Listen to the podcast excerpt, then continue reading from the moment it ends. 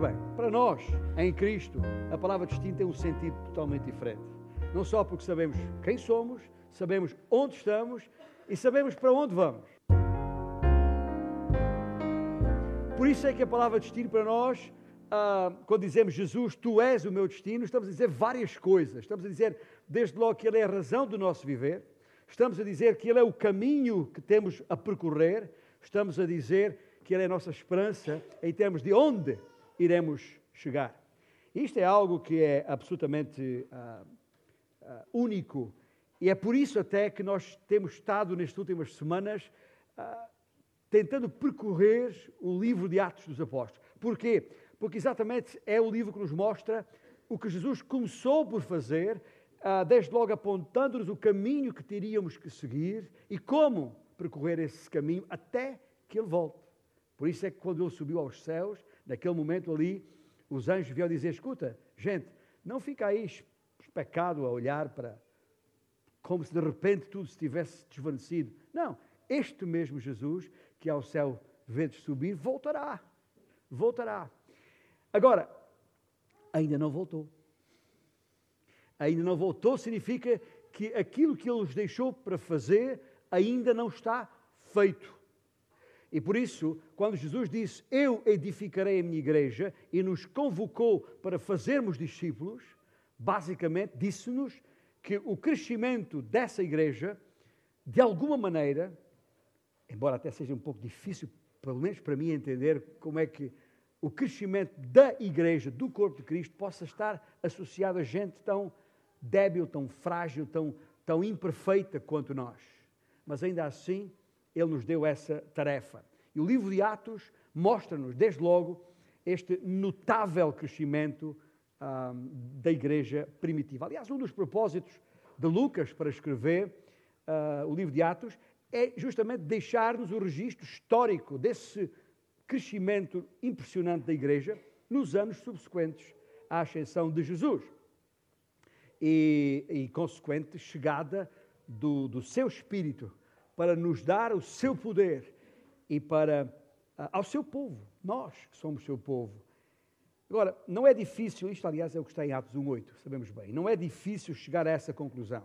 Não é difícil chegar à conclusão, basta ler alguns versículos e eu uh, respiguei aqui alguns deles, alguns sublinhados a este respeito, só para ver que quando falamos de crescimento da igreja, não estamos a falar de uma coisa uh, vaga, ah, logo, Atos 2,41 diz: Então os que lhe aceitaram a palavra foram batizados, havendo um acréscimo naquele dia de quase 3 mil pessoas em Jerusalém. No versículo 47, enquanto isso acrescentavas o Senhor os que iam sendo salvos em Jerusalém. Atos 4, 4, muitos, porém, dos que ouviram a palavra a aceitaram, subindo o número de homens quase 5 mil em Jerusalém ainda em Jerusalém. E Atos 5,14, e crescia mais e mais a multidão de crentes, tanto homens como mulheres, agregados ao Senhor, em Jerusalém. E depois, depois do primeiro em Jerusalém, a, a coisa avançou. Quando chegamos a Atos 9,31, diz que a igreja, na verdade, tinha paz por toda a Judeia, Galileia e Samaria, edificando-se e caminhando no temor do Senhor e no conforto do Espírito Santo subia ou crescia em número. E ainda Atos 13, 49, divulgava-se a palavra do Senhor por toda aquela região, e no caso, a região da, da Psídia, onde estava a, a, a, uma, uma cidade também chamada de Antioquia. Em Atos 16, versículo 5, assim as igrejas eram fortalecidas na fé e dia a dia aumentavam em número, isto já na região da Galácia. E mais um versículo ainda em Atos 19, 20, que diz: Assim a palavra do Senhor crescia e prevalecia poderosamente, já em Éfeso. Pois bem, nós já estamos no Porto, já não estamos em Jerusalém, já não estamos na Pisídia, já não estamos na Galácia, já não estamos em Éfeso, estamos aqui no Porto. E a questão é perceber que aquilo que foi dito, aquilo que Lucas nos dá conta de ter acontecido naquelas regiões, naquelas cidades, e, ou seja, das coisas boas que aconteceram e daquelas nem por isso, mas de tudo aquilo que aconteceu, isto se refere ao trabalho contínuo do Senhor desde Jerusalém até aos confins da terra. E quando digo trabalho contínuo do Senhor, não estou a falar, estou a, outra vez a basear-me naquilo que, que os irmãos lembram de ter lido logo no primeiríssimo versículo do livro de Atos, quando Lucas diz: escrevi o primeiro livro ao Teófilo, relatando todas as coisas que Jesus começou a fazer e a ensinar. Jesus só começou e entregou-nos, delegou-nos a responsabilidade para continuarmos a fazer. E este crescimento que estamos a falar aqui da igreja não, é um, não foi e não pode ser um crescimento qualquer. É um crescimento distinto, desde logo porque ah, se deve à ação distinta do Espírito Santo. E dado que Lucas escreveu sob a orientação do Espírito Santo, então significa que aquilo que ah, da parte de Lucas foi dado a conhecer às igrejas é de todo relevante e tem implicações diretas nesta igreja, aqui, hoje, agora, no Porto em particular. E através dessa palavra que é referida continuamente a propósito do crescimento da igreja. Repararam, eu fiz alguma ênfase na, quando li aqueles versículos ao longo do livro de Atos, em que sublinhei, às vezes até não diz a igreja crescia, diz a palavra crescia. O que nos, desde logo nos faz perceber que há aqui uma relação direta entre a palavra e o crescimento da igreja. Aliás, por isso até apareceu muito que os nossos jovens mais novos tenham escolhido para, para si uma, aquela sigla JUP, se calhar já ouviram por aí, nem sabem o que quer dizer. Quer dizer, jovens unidos na palavra. E se se mantiverem unidos na palavra, garantia de unidade segura. Porque a palavra, essa sim, permanece. E a palavra, essa sim, dá crescimento. E é isso que está aqui em causa. Portanto, é um crescimento distinto, ponto número um. Ponto número dois, é um crescimento também doloroso. Porquê? Porque se é verdade que há a ação do, do, Espírito, também há a reação do inimigo. Ou não é assim?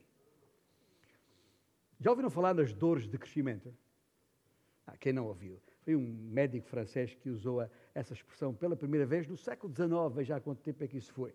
Ah, e porquê? Porque ele acreditava que as, aquelas dores musculares associadas principalmente aos membros inferiores nas crianças ah, se deviam a um, a um crescimento momentaneamente súbito, rápido, que causava algumas dores. Uma dor tipo, tipo queimbra. Ah, eu não me lembro disso, porque quando as tive, com certeza também as tive, não tinha idade para me lembrar, mas os pais lembram-se bem dos filhos passarem por isso.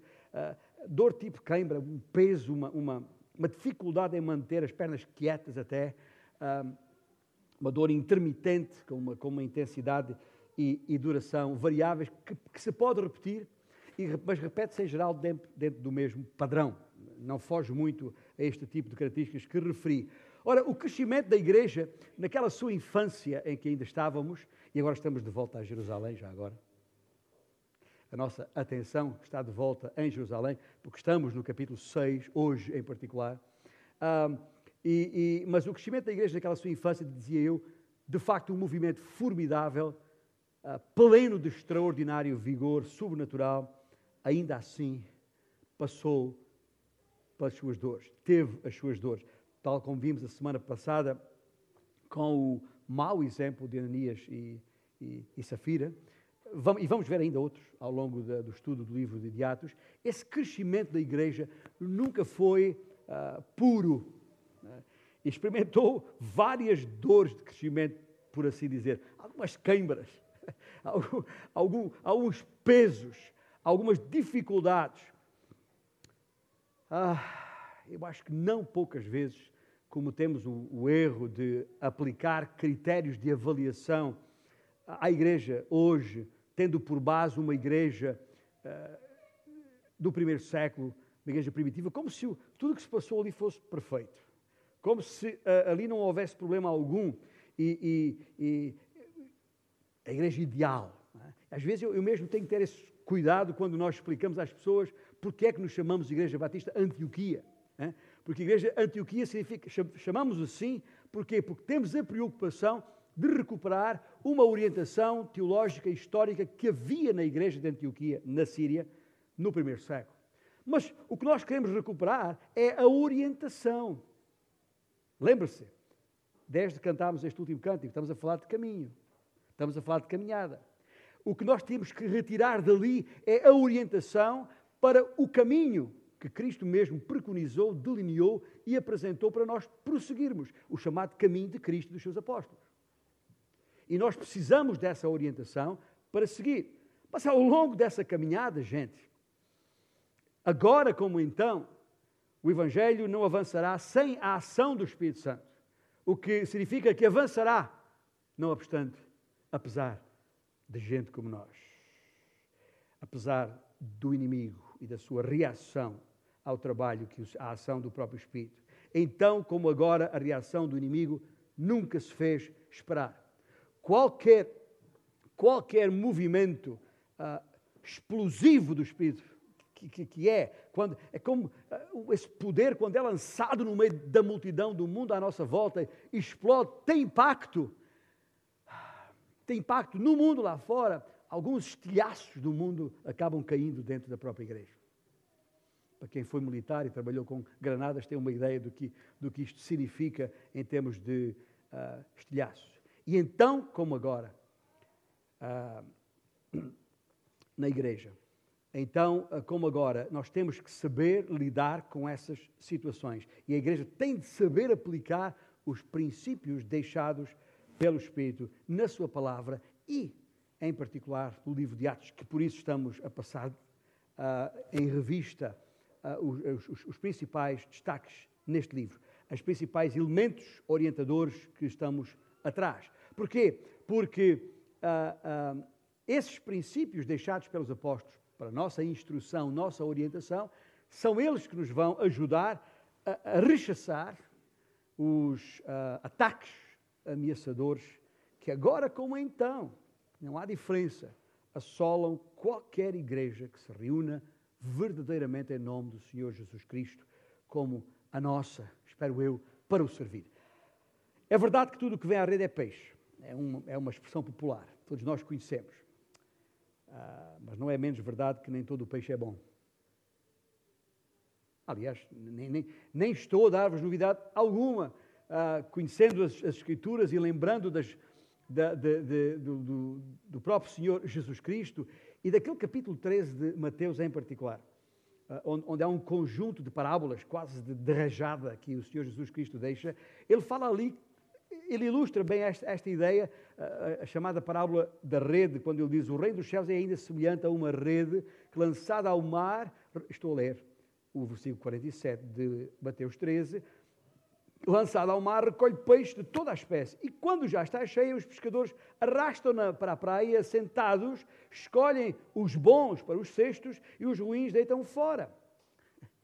Ah, ah, assim será na consumação do século, Senhor Jesus Cristo está a referir-se àquele dia do juízo, quando ele há de separar as águas, há de separar os peixes bons dos peixes maus. No mesmo capítulo é onde está a mesma, a outra parábola do trigo do joio, que tem exatamente a mesma ideia em que, em que como está escrito, nessa, uh, uh, uh, quando os discípulos até lhe perguntaram, o que é que queres que façamos? Arrancamos o joio? É já. Onde é que está o joio aqui? Arrancamos já o joio, jogamos já o, o peixe mau fora, mas o Senhor respondeu, aliás, eles perguntaram mais, curiosos, os discípulos perguntaram o que fazemos com o joio, lançamos fora, mas fizeram outra pergunta, de onde vem este joio? De onde vem este joio? E o Senhor respondeu, Claramente, um inimigo fez isso. E é por isso que nós sabemos, enquanto igreja, que não obstante termos o poder e a, e a, ação do Espírito Santo em nós, também temos que saber que o inimigo tem a sua reação uh, envolvente e não, uh, e não uh, fácil para lidar no nosso meio. Portanto, o, o, esta ideia que está, que está aqui, o que é que quer dizer com, com isto? Posso dizer várias coisas aqui, posso dizer que numa igreja, numa congregação, numa comunidade que cresce, também em número, porque é de número que o livro de Atos faz estes destaques que eu referi, é bem provável que haja no meio do peixe bom peixe mau. É bem provável que haja joio no meio do, do trigo. É provável, não sei. Nem é sequer da minha competência sabê-lo, quanto mais arrancá-lo. Isso é trabalho que Deus fará no tempo certo. Mas isto me ensina uma outra coisa, é que temos que lidar com isso. Temos que lidar com os Ananias e Safiras do nosso meio. E quem diz Ananias e Safiras diz outros que não se revelaram dessa forma, outros que, que ficam e ficam muito tempo e nem dá para perceber quem são e porque são os tais crentes de nome que se habituaram à ideia que são crentes, que têm a sua religião, têm a sua, o seu lugar de culto, o seu templo aonde vão, quando eles mesmos não são templo coisa nenhuma do Espírito Santo. Portanto, é isto que está aqui em causa e nós não podemos fazer de conta como se estas coisas não fossem assim. E por isso, ah, ah, temos que perceber, e aliás é, é, é, é sobre isso, ou é isso que eu quero referir-me quando falei em dores de crescimento. Queremos crescer, mas vai sempre doer. Tem sempre queimbas, tem sempre pesos, tem sempre contrariedades. E por isso a questão não é saber o, o, o, o, se temos ou não temos dores, se temos ou não temos a reação do inimigo, porque vamos ter, garantidamente. A questão é saber o que fazer com isso. E se há uma ação do Espírito e se há uma reação do inimigo, em terceiro lugar, lembrar que tem que haver uma contrariação da igreja. Se há uma ação do Espírito e uma reação do inimigo, tem de haver uma contrariação da igreja.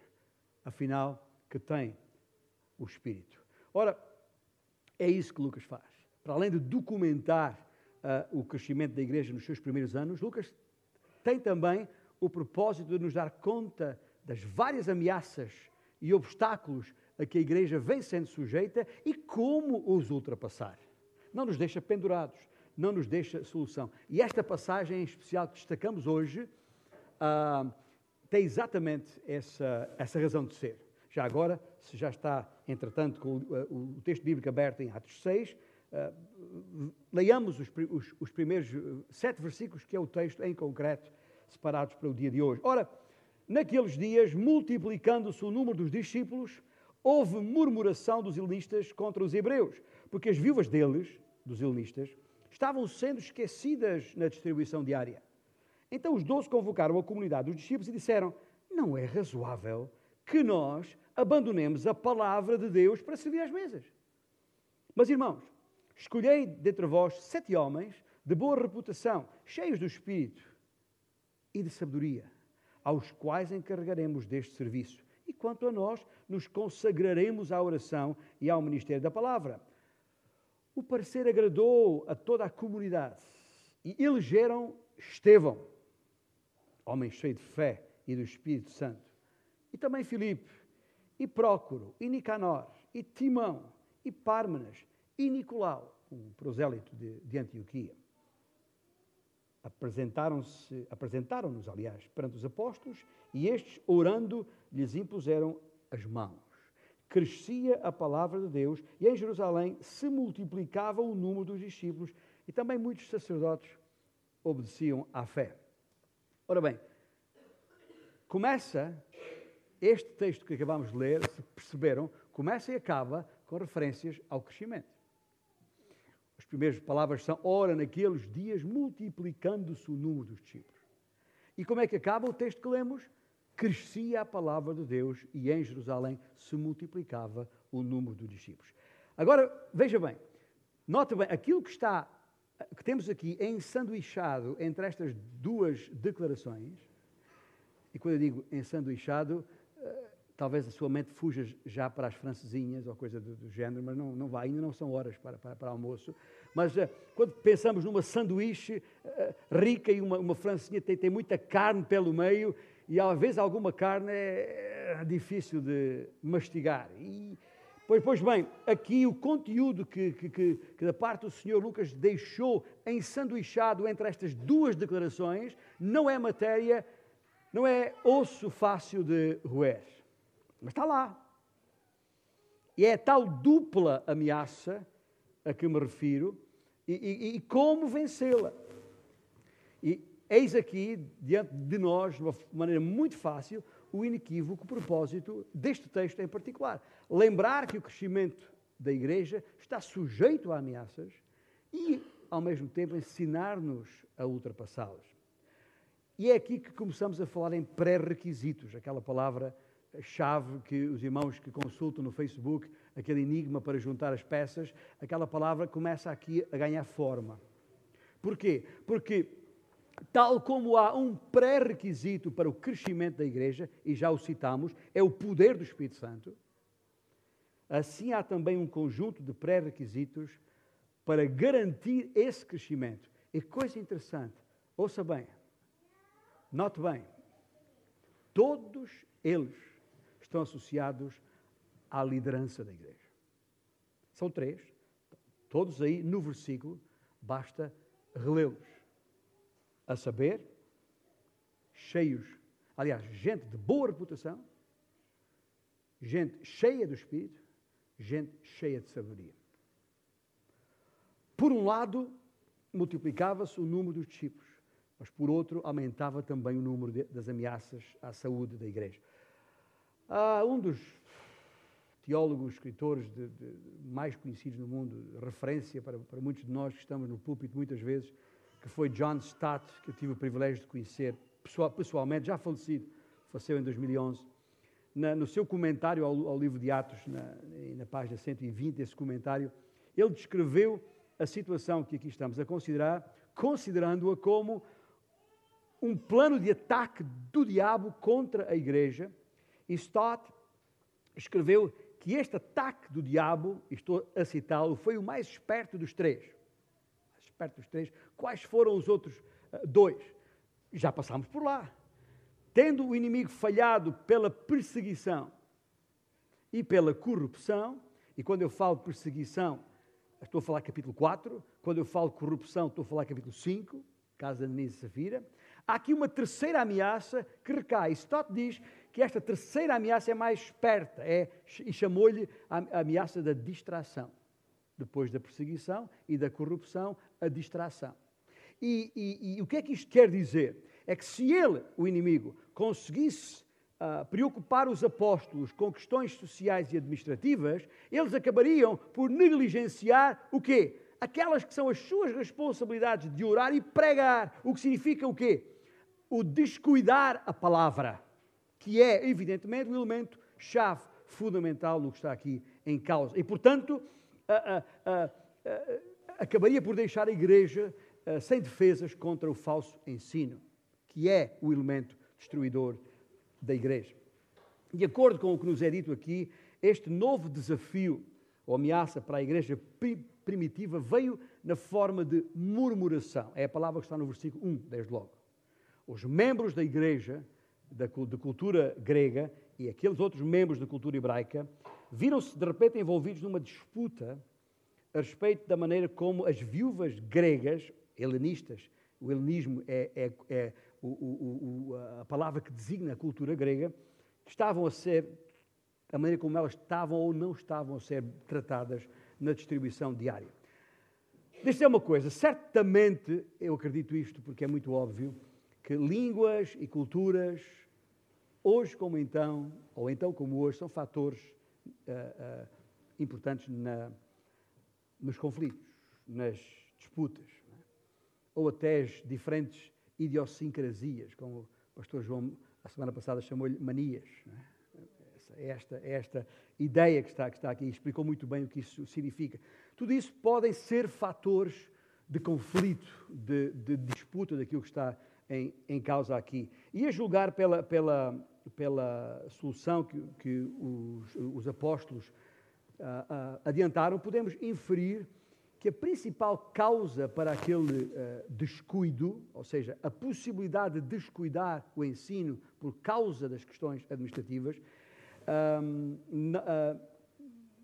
é, seria uma mera questão de má gestão e, e não outra coisa qualquer do que estava a acontecer ali. Era uma questão de gestão, que não estava a ser grande coisa neste sentido. E à medida que no decorrer do livro de Atos se vai tornando evidente a existência de imperfeições na igreja primitiva, como aliás já referi, também devia também ser mais fácil para nós aqui na IBA nos identificarmos com eles, com a igreja primitiva, porque também estamos longe da perfeição, estamos longe da pureza. E a saúde da igreja primitiva estava a ser ameaçada por hipocrisia e por murmuração interna, tal como todas as igrejas por que temos passado, e alguns de vós apenas esta. Na verdade, nós temos aqui uma dupla ameaça. Por um lado, o conflito entre os helenistas, os judeus de fala grega, e os hebreus. Este conflito entre helenistas e hebreus, os, ou seja, os, os, judeus de fala hebraica e também aramaica, estavam, estavam juntos. Havia aqui um, este conflito entre helenistas e hebreus e uh, isto resultava, ou resultou, num, ou tinha a ver com o fracasso da igreja em cuidar das viúvas dos helenistas. Aliás, como se percebe, como disse no versículo 1. Evidentemente, evidentemente havia aqui, em Jerusalém, na primeira igreja em Jerusalém, havia aqui uma certa tensão cultural e étnica. Talvez até existissem já dois movimentos uh, separados pela expressão linguística. Uh, tal, isso não é muito difícil de, de aferir isto, porque se consultar no capítulo 6 de Atos, versículo 9, vai perceber que já existiam sinagogas helenistas e sinagogas hebraicas. Já cada um ia para a sua capelinha, literalmente. Portanto, isto é, é, é algo que era evidente ali. Ora, uh, nós, nós aqui, temos que ter especial cuidado também por esta possibilidade deste ataque do inimigo em nós, por uma razão muito simples, porque esse fenómeno acontece em todas as, as igrejas localizadas em áreas cosmopolitas como a nossa é, como o Porto, o Grande Porto é, em que há gente de várias culturas. Veja, aqui, diante dos, meu, dos meus olhos, estão portugueses, eh, a cultura brasileira, embora a língua seja a mesma, são culturas distintas. Uh, uh, temos romenos, temos angolanos, temos uh, paraguaios, sei lá. Temos muita gente aqui. E, portanto, havendo muitas culturas, muitas culturas e etnias e, e, diferentes práticas, diferentes idiosincrasias, como, como vimos, é natural que o inimigo procure atacar também por aí. O que esperamos é que tenhamos a sabedoria e saber, ah, e neste caso os líderes precisam de ter essa sabedoria, justamente para não permitir em circunstância alguma que de repente, aqui no cruzamento entre a Rua Godinho de Faria e a Saimelo, se, ah, se ah, transforme ou, ou, ou, ou apareça ali do lado lá da, da esquina uma outra capelinha, que seja para ali vão os da cultura do não sei quantos e aqui ficam os da cultura do não sei quantos. Isso não faz todo sentido, mas é um perigo, estava a acontecer ali, e, e se isso não fosse uh, uh, estancado, podia causar grande dano para a igreja. E o grande dano para a igreja, já agora, deixe-me deixe colocar aqui, que não é por causa da pausa que estou a, a fazer e ênfase diferente que estou a, a usar, poderá parecer que estou a abrir um parênteses, e às vezes os parênteses soam como se fosse uma coisa menos, menos importante. E muito menos lhe vou chamar a, roda de, a nota de rodapé, porque isso também parece menos importante ainda. Não, é algo absolutamente importante. É que o grande problema disto, de algo nesse tipo acontecer, é que vai pôr em causa a boa reputação da igreja. E é isso que o inimigo quer, gente. Lembra de ler lá no final do capítulo 2? de Atos, uh, de como a igreja vivia e a unidade do corpo, estar juntos, que falámos aqui tantas vezes já, e vamos continuar a falar também na escola bíblica, todos os domingos pela manhã estamos a falar nesta mutualidade, neste uns aos outros que define justamente uh, ah, um, ah, isso que estamos a falar aqui. É isso que levava a população em volta a olhar para a igreja e, e, e dizer o quê? Ter a igreja em grande apreço ter uma enorme simpatia pela igreja. Diz, eu quero fazer parte daquilo. Como é que é? Por outro lado, se estas ameaças do inimigo tivessem ou fossem bem-sucedidas, o contrário, exatamente o contrário aconteceria. E as pessoas iriam afastar-se. Eu não quero ser parte de algo assim, de maneira nenhuma. Esse pessoal aí só não se comem uns aos outros porque ainda não, ainda não sabem o que é o canibalismo. E, portanto, o problema maior está aqui, não é tanto em nós. A gente não se reúne aqui, reúne-se ali, não gosta do A, gosta do B. Mas a questão, só que o que está em causa não somos nós, não sou eu, não é o que eu gosto, não é a minha cultura, não é a minha etnia, não é a minha idiosincrasia, não é a minha mania. O que está em causa aqui é o nome de Jesus Cristo e somente isso. Amém? Portanto, se nós não fizermos exatamente como o Senhor espera que façamos, os de fora vão olhar para dentro e, e, quem é que vai ficar mal na fotografia? Não és tu, meu irmão, não sou eu de maneira nenhuma, é o nome de Jesus, é a sua glória. É isso que fica em causa. E por essa razão temos que ter cuidado com esta ameaça. E esta ameaça, como estava a dizer há pouco, esta ameaça tem esta. É na verdade uma dupla ameaça. Ah, por esta razão, ou seja, por causa do problema da, da, da, da murmuração e os, os conflitos que daí poderiam surgir. Mas do outro lado, a outra parte desta ameaça ao crescimento é o que aconteceria se, porventura, o problema, esse conflito surgido, se porventura tivesse sido tratado da maneira errada. E a outra parte do problema o que é? Descuido no ministério da palavra. O descuidar o ministério da palavra, tal como o versículo 2 claramente sublinha. E não é difícil de perceber porquê. Quem me conhece há muitos anos sabe que a matemática não foi propriamente o meu forte. Se pudesse fugir dela na escola, enquanto fugia. Mas pronto, lá consegui aos trambolhões chegar ao fim com aquilo. Mas a verdade é que não é preciso ser nenhum matemático, nenhum especialista em números, para perceber o que é que está aqui em causa. Para perceber que o crescimento da igreja está diretamente associado ao crescimento da palavra. O que, o que leva a concluir, um mais um igual a dois, se a palavra for comprometida, o crescimento da igreja será prejudicado.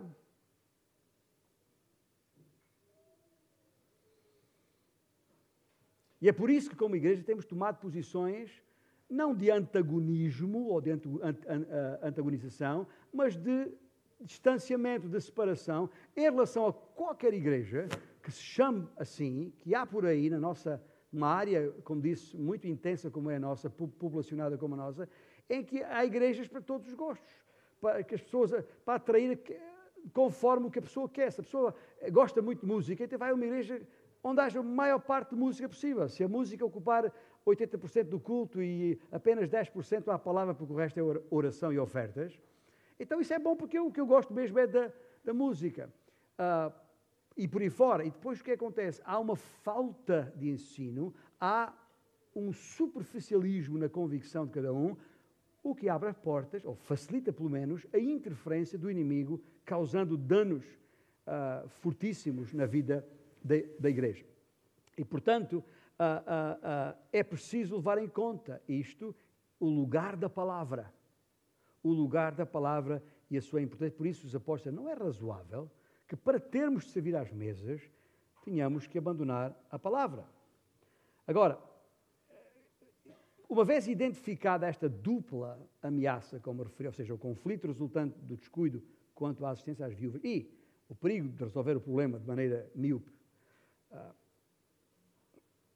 o gesto é isto, levando os apóstolos a descuidarem o ministério da palavra e da, e da oração. Uma vez percebido isto, se nos pudermos identificar com os desafios da igreja primitiva, é minha oração que também nos consigamos identificar com as soluções encontradas pela igreja primitiva, a igreja de então, para resolver os seus problemas. Porque, à semelhança da maior parte das disputas que surgem nas igrejas, não há nada de substancial ou teológico em causa.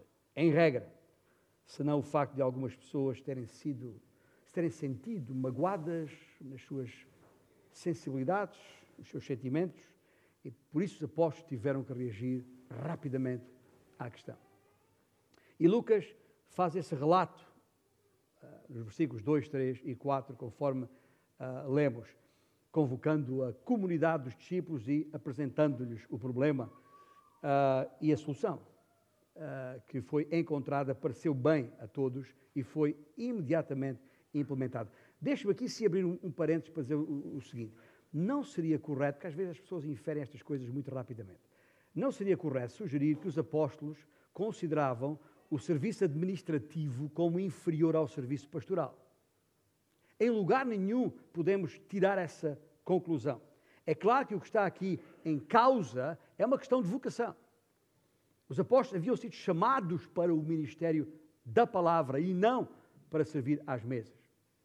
E tampouco devemos confundir aquela tarefa de servir às mesas, não deve ser confundida com uma profissão qualquer moderna, tipo empregado de mesa ou motorista de, de, de, de autocarro. Né? Porque não há nada de errado num ministro ser empregado de mesa.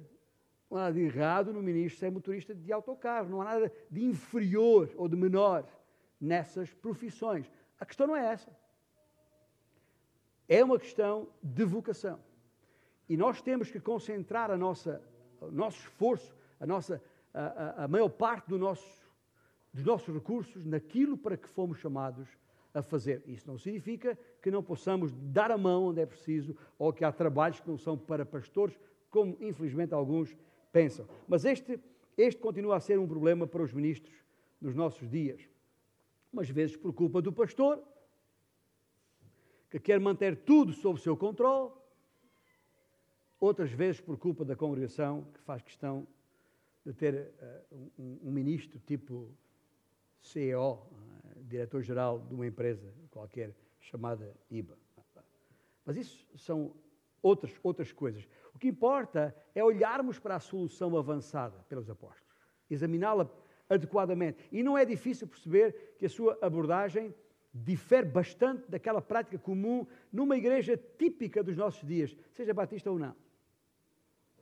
E por isso a nossa igreja, há muito, já décadas, literalmente duas décadas, se demarcou dessa marca.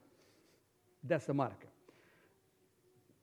Pelo menos nos esforçamos nesse sentido. Agora, eu não sei, sentado aí ouvindo-me, não sei se lá no íntimo ainda alguém está preso a tradições denominacionais em vez de tradições bíblicas.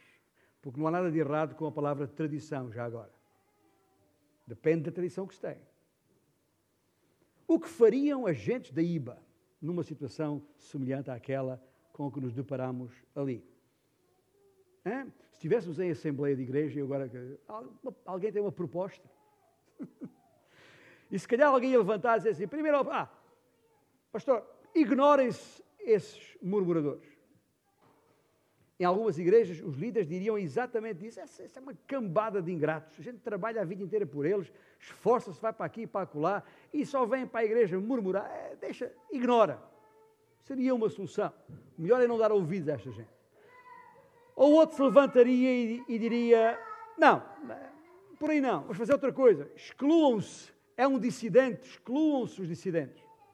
E aí, eu digo isto porque às vezes os murmuradores são persistentes. São não, se se ignorarem, algumas pessoas, quando se ignoram o que dizem, elas calam-se. Mas há outras que não. E ficam lá. E às vezes é preciso avançar para uma solução mais, mais, mais forte. O que é que se faz? É simples. Convoca-se uma Assembleia Geral e discute-se a retirada de, do nome da pessoa, do rol de membros. Está o assunto resolvido. Damos a palavra às partes em conflito. Isto, obviamente, sempre seguindo os estatutos, os regulamentos internos, pacto da igreja, lembra-se? Essas coisas todas e termina-se com uma votação e vence a maioria. Eu costumo dizer que nesses casos vence o inimigo, sempre. Porque o resultado, na verdade, deste tipo de coisas é, regra já, uma divisão. Uma divisão. E, e, e, consequentemente, uma nova igreja. Aconteceu aqui. 1995, tem uma testemunha viva e ocular ainda presente aqui na, na sala. Não, uma não, tem três ou quatro. Pelo, pelo, pelo menos. Quando eu cheguei cá à igreja, a igreja tinha acabado de sair de uma divisão. E outra vez, não era nada substancial, era, era questões de relacionamentos, de incapacidade de resolver os problemas. Então, já que há duas partes em, em conflito, as comadres estão zangadas, não se entendem o que é que se faz. Divide-se a igreja e cria-se uma nova igreja. Mas, na verdade, não é isto que o texto bíblico nos exorta a fazer.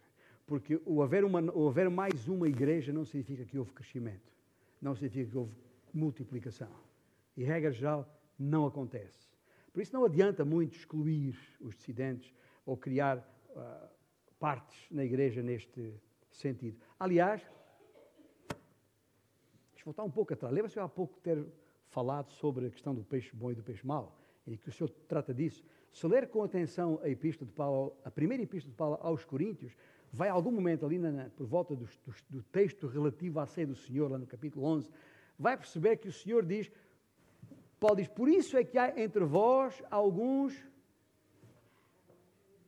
doentes e alguns que já. Ele não disse o nome, mas como Ananias e Safira. Já dormem, quer dizer, já, já, já os retirei de cena, já os chamei para cá. Isso pode acontecer, o Senhor faz isso. O Senhor faz isso. Ou então, algumas igrejas, ah, a solução para problemas deste tipo é outra. Vamos assim, vamos, vamos contratar um pastor que dê mais atenção e prioridade às questões práticas. O pastor que temos é muito doutrina, é muito púlpito, é muito ensino. Precisamos de alguém mais. Já ouviu isto em algum lado? E outras vezes a, a, culpa nem é dos murmuradores em si. Pode tratar-se de uma queixa legítima resultante de uma falha na liderança. Isso pode acontecer, não poucas vezes. Algumas igrejas podem chegar à conclusão que o ministro que não faz mais nada senão estudar e orar e preparar uh, estudos e, e sermões, e, e, há pessoas assim, se recolhem, estou, estou em, em, em retiro, estou em jejum, estou em sabático, ou lá, o que é que seja, e, e não fazem mais nada, não, não mexem uma palha. Há pessoas assim. Uh, e, e, mas há questões práticas que carecem de atenção. E por isso algumas igrejas optariam por, esta. Ah, não, vamos escolher um, um, pastor, um outro pastor que responda àquilo que nós damos mais importância. Ou então, se considerarmos todas estas soluções uh, fossem, ou teriam sido demasiado drásticas, e nós, como somos reconhecidos pela nossa moderação, então talvez a solução passasse por uma quarta alternativa, seria, ah, vamos, vamos constituir uma comissão. E, de certa maneira, foi isso que os apóstolos fizeram, embora tenha alguma relutância em dizer que, que foi isso que eles fizeram, porque uh, à época esse era um conceito sequer uh, inexistente. Mas há alguém uma vez, eu não sei quem, sinceramente não faço ideia quem o disse, mas alguém disse, e eu tomei boa, boa nota, que se quisermos dar uma morte lenta a uma boa ideia, forma uma comissão. Se quiser dar morte lenta a uma boa ideia, forma uma comissão. Há uma outra, uma outra frase, esta sim está identificada, foi uh, James Boyce, um, um teólogo presbiteriano, também falecido, este faleceu no ano 2000, uh, tinha uma placa no seu escritório uh, que dizia assim: uh, Deus amou o mundo de tal maneira que não enviou uma comissão. E, e, e, de facto há muita gente que acha que é assim que se resolve as coisas, por essa via. A solução trazida pelos apóstolos para resolver aquela disputa relativa à distribuição de alimentos foi esta, e tão simples quanto isto. Escolhei entre vós sete homens de boa reputação, requisitos, boa reputação, cheios do Espírito, cheios de sabedoria, aos quais encarregaremos deste serviço. Em situação semelhante aqui na nossa igreja, que pré-requisitos faríamos questão de exigir? Pensemos juntos. Talvez Talvez pedíssemos a alguém da congregação com alguma experiência em restauração ou distribuição de alimentos. Talvez. Ou talvez um, chamássemos um especialista em resolução de conflitos. Há os por aí. Regra geral, com cursos de psicologia. Ou alguém com qualificações em recursos humanos, que também há muitos. E claro, para ser politicamente correto, alguém que tivesse, como é que se diz, igual representatividade eh, em ambos os grupos, que estavam em, em conflito, no caso, os membros de língua grega e os membros de fala hebraica. Porém, e ao que parece, os apóstolos não contaram com nenhuma destas coisas como pré-requisitos para a tarefa. A sua preocupação estava nas qualificações espirituais. Os apóstolos homens de boa reputação, cheios do Espírito Santo e cheios de sabedoria. E para grandes males, grandes remédios. Gente, esqueçam essa história de, da, da, da tarefa administrativa. Nada de doutores ou engenheiros ou administrativos ou especialistas. Esta é a Igreja de Cristo. Estes são os amados do Senhor. E, portanto, para uma tarefa assim, havia que recrutar gente cheia do Espírito. Agora, não me mal interpretem, não estou aqui a sugerir sequer que as competências e especializações profissionais não são importantes. São. Ou que os talentos naturais ou as formações adquiridas sejam para desconsiderar. De maneira nenhuma. O que eu estou a dizer, e é o que os apóstolos estão a dizer, é que o nosso primeiro e principal critério para a escolha de líderes, a nossa primeira consideração tem de ser a qualificação espiritual e não a experiência profissional. E quando chegar a hora de escolher equipas de trabalho, sejam elas quais forem, ou indicar diáconos, ou reconhecer presbíteros, ou até de admitir novos membros, aquilo que realmente nos interessa saber é qual é a relação desta pessoa com Jesus Cristo. É uma pessoa de oração, o seu caráter é à luz do caráter de Cristo. Quando toma decisões, são discernidas e é obediência à Bíblia, ou ao que a Bíblia diz. É por aí. Alguém levantará a questão, mas pastor, mas isso é claro que esses tais pré-requisitos que falamos aí, compreendo que sejam exigíveis para um ministro da palavra, mas, mas para tarefas administrativas, como quem diz, qualquer pessoa serve. Porquê? A minha resposta é muito simples. Porque a Bíblia assim o diz. Ponto final.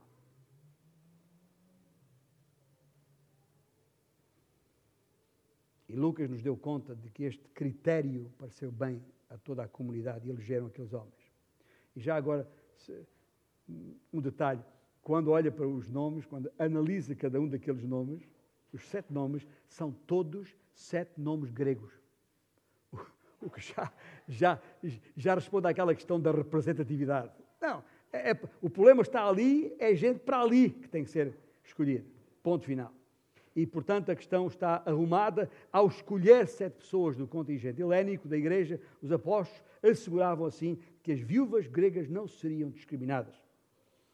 E com sete homens ocupados com as tarefas administrativas, os apóstolos podiam agora concentrar-se no ministério da palavra e da oração. E qual é o resultado? Crescia a palavra. E em Jerusalém se multiplicava o número dos discípulos. Problema resolvido. Todas as viúvas foram cuidadas e o ministério da palavra não foi descuidado. E o resultado, o resultado foi reconhecido. O próprio, o próprio uh, Lucas uh, dizia a palavra de Deus, que não fora esquecida nem descuidada, crescia. E em Jerusalém se multiplicava o número dos discípulos. Eu não, te, não estamos lá para ver, mas imagine, Lucas, ao escrever isto, estava exultante é Lucas em celebração. E o que é que Lucas celebra? Lu, Lucas celebra uh, que a, a, o facto da resolução deste problema no interior ter resultado em nova vaga de poder evangelizador. Quando olhamos para dentro para resolver problemas internos, temos sempre que manter fresco, vivo, alerta na nossa memória que não é por nossa causa que estamos a resolver o problema, é por causa dos de fora. É por causa do testemunho. É para que aqueles que ainda não conhecem Cristo, não sabem quem é e só têm a nós para encontrar com Jesus. Só tem a nós, a nossa vida, que nós sim fomos nomeados, indigitados, mandatados para sermos testemunhas dele, para falarmos em nome dele, para nos apresentarmos como ele, para que as pessoas o vejam. É por isso que temos que resolver os problemas internos. Não é por uma questão de administração, não é por uma questão de gestão, organização empresarial ou o que é que seja da vida interna de uma igreja. Não é para que tudo funcione muito bem. Sim, tudo tem que funcionar bem dentro de uma igreja, porque o nosso Deus é um Deus de ordem.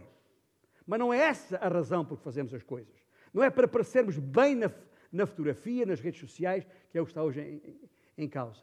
É para que a mensagem que nos foi dada a dar seja de facto passada de acordo exatamente na matriz que nos foi deixada e nos conteúdos que foi dado. É isso que Lucas celebra nesta altura. E celebra mais uma coisa: celebra que a partir daquele momento houve mais unidade do corpo, pela diversidade de dons que foram postos em prática num trabalho de equipa. Não há fórmulas XPTO, para quem não sabe o que é XPTO, quer dizer sofisticadas. Não há fórmulas para garantir o crescimento da igreja. O crescimento da igreja não depende da contratação de gente bem habilitada ou, ou experimentada no mercado de trabalho, mas emerge do esforço individual de todos aqueles que dependem inteiramente do Espírito de Deus para terem a sua sabedoria para obterem o sucesso que ele espera. Nos últimos quase 20 anos, e, e termino uh, relembrando isso, nós temos processado essa mudança de paradigma. Mas ainda temos um bocado de trabalho a fazer. E muito embora a vida da nossa congregação inclua e tem de incluir operações administrativas, a igreja não é uma empresa. Ainda que demos grande importância à confraternização e a gente gosta de estar junto e almoçar e comer, etc., mas a igreja não é um clube social. E mesmo que nos preocupemos em aliviar o sofrimento dos mais desfavorecidos e fazemos-lo, a igreja não é uma agência humanitária. A igreja é constituída por todos aqueles que foram separados deste mundo por Deus para viverem para a sua glória e projetar a luz verdadeira que é Jesus Cristo.